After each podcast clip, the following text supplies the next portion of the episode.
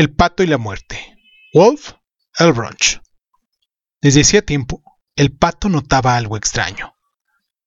¿Quién eres? ¿Por qué me sigues tan de cerca y sin hacer ruido? La muerte le contestó. Me alegro de que por fin me hayas visto. Soy la muerte. El pato se asustó. ¿Quién no lo habría hecho? ¿Ya vienes a buscarme? He estado cerca de ti desde el día que naciste. Por si acaso.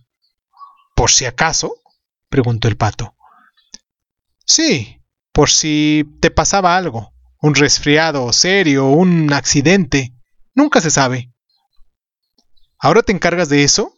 De los accidentes se encarga la vida, de los resfriados y el resto de las cosas que os pueden pasar a los patos de vez en cuando, también. Solo diré una, el zorro. El pato no quería ni imaginárselo, se le ponía la carne de gallina. La muerte le sonrió con dulzura.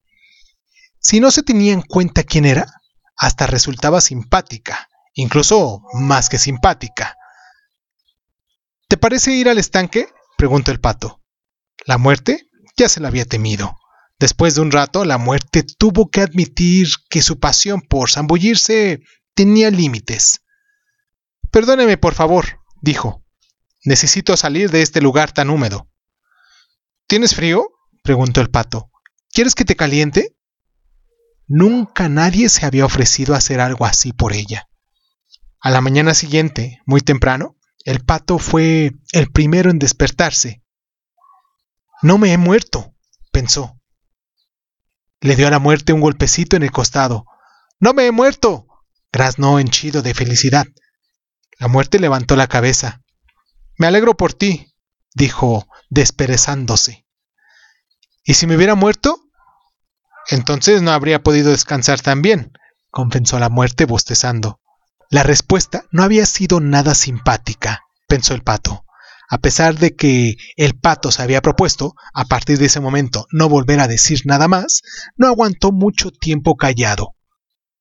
Algunos patos dicen que te conviertes en ángel, te sientas en una nube y desde ahí puedes mirar la tierra. Es posible. La muerte se incorporó. Pero de todas maneras, tú ya tienes alas. Algunos patos también dicen que en las profundidades de la tierra hay un infierno en el que te asan si no fuiste un pato bueno. ¿Mm? Es asombroso todo lo que se cuentan entre los patos, pero quién sabe. Entonces, ¿tú tampoco lo sabes? graznó el pato. La muerte solo lo miró. ¿Qué hacemos hoy? Preguntó de buen humor. Hoy no iremos al estanque, exclamó el pato. ¿Qué te parece si hacemos algo verdaderamente emocionante? La muerte se sintió aliviada. ¿Subimos a un árbol? preguntó burlonamente. El estanque se veía muy, muy abajo. Ahí estaba tan silencioso y solitario. Así que esto es lo que pasará cuando muera, pensó el pato. El estanque quedará desierto, sin mí. A veces la muerte podía leer los pensamientos.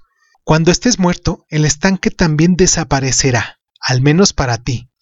¿Estás segura? preguntó el pato desconcertado.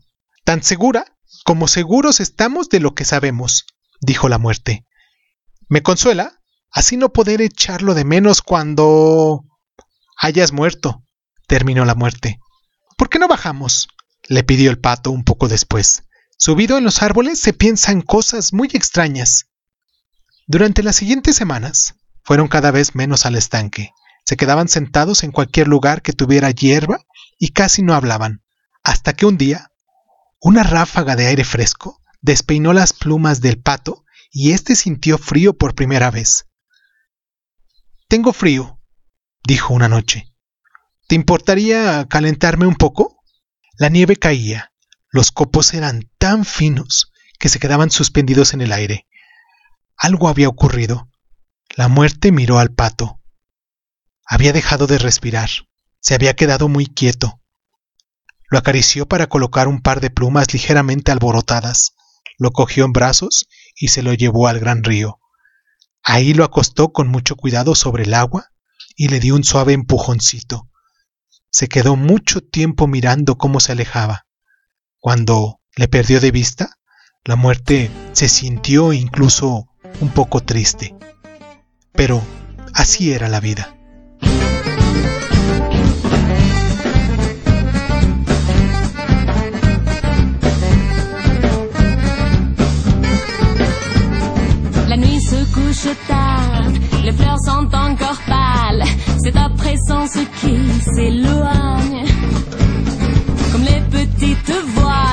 batuque vont naufrage, mes yeux se